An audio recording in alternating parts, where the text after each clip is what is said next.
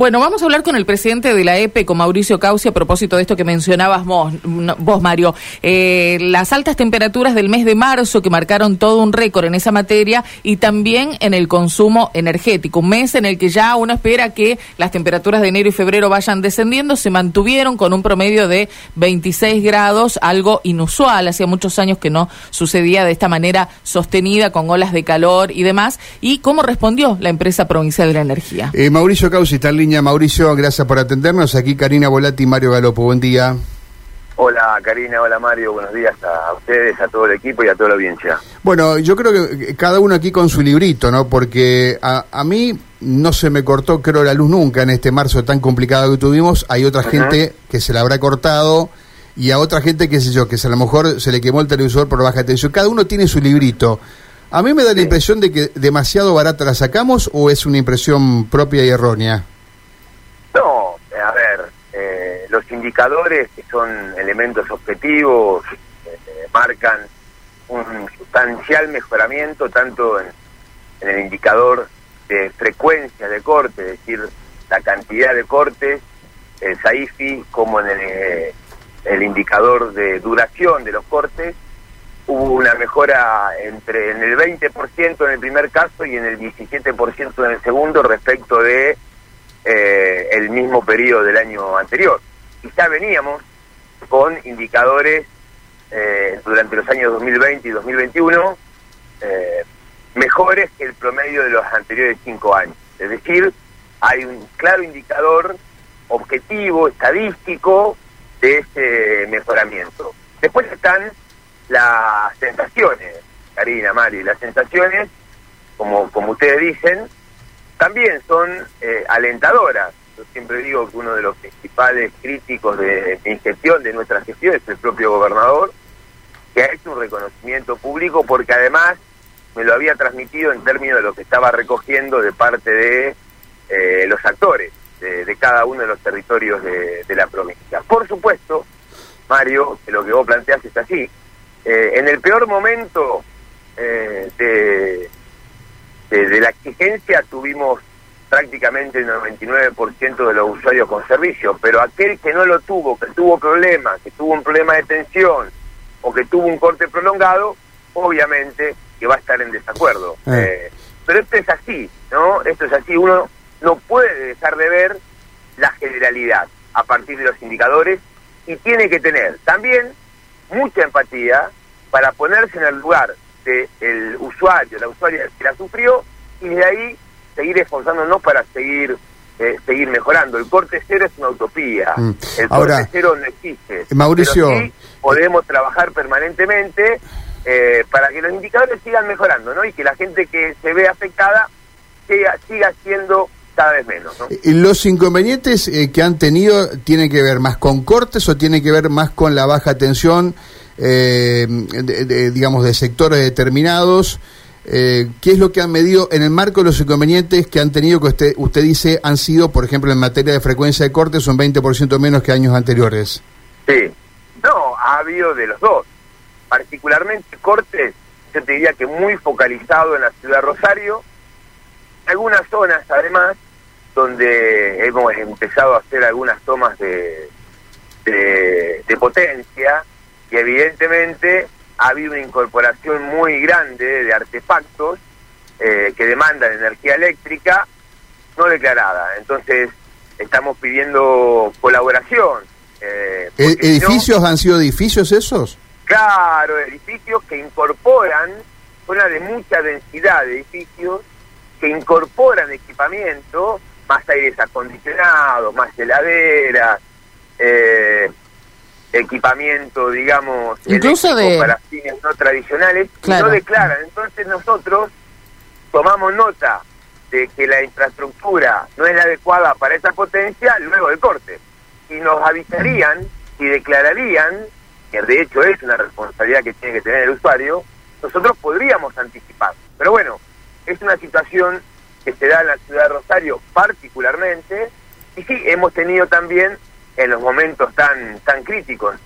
Si ustedes hacen memoria, hace unas tres semanas tuvimos un fin de semana, ese fin de semana tuvimos el sábado un 90 y el domingo un 93% de consumo más que el mismo día del año anterior. Y cierra marzo con un 41% de aumento en el consumo de energía. Es realmente inédito.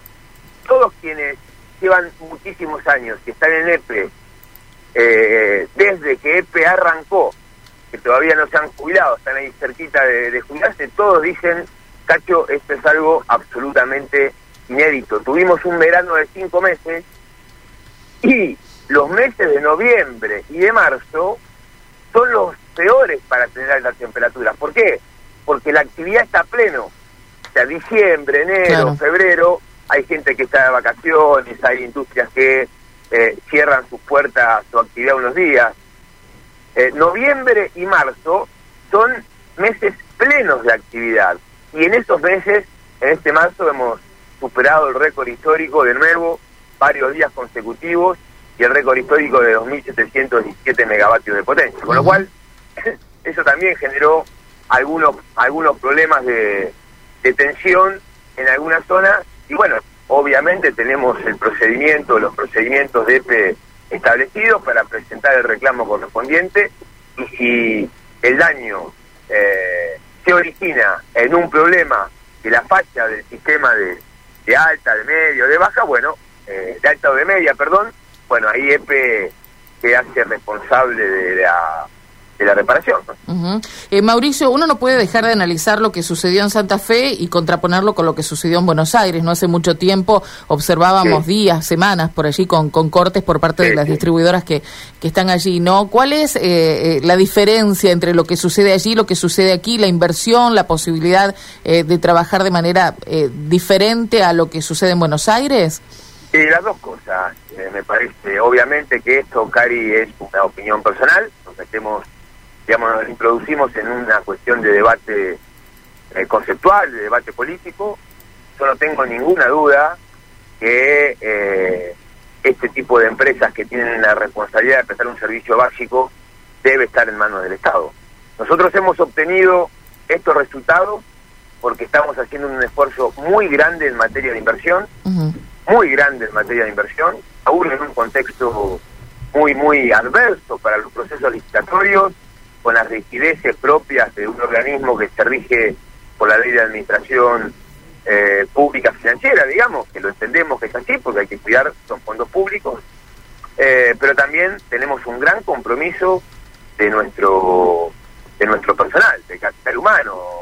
nosotros estamos eh, ya en el cuarto año de gestión, en un contexto, insisto, macroeconómico complejo, no hemos tenido ningún conflicto laboral. Tenemos siete sindicatos de luz y fuerza en la provincia y con ellos, eh, con una decisión además de encuadrar la política salarial, que fue muy buena, realmente, que fue muy buena, eh, dentro de lo que es la política salarial del conjunto del Estado provincial, cuando hubo otros sectores eh, donde, donde hubo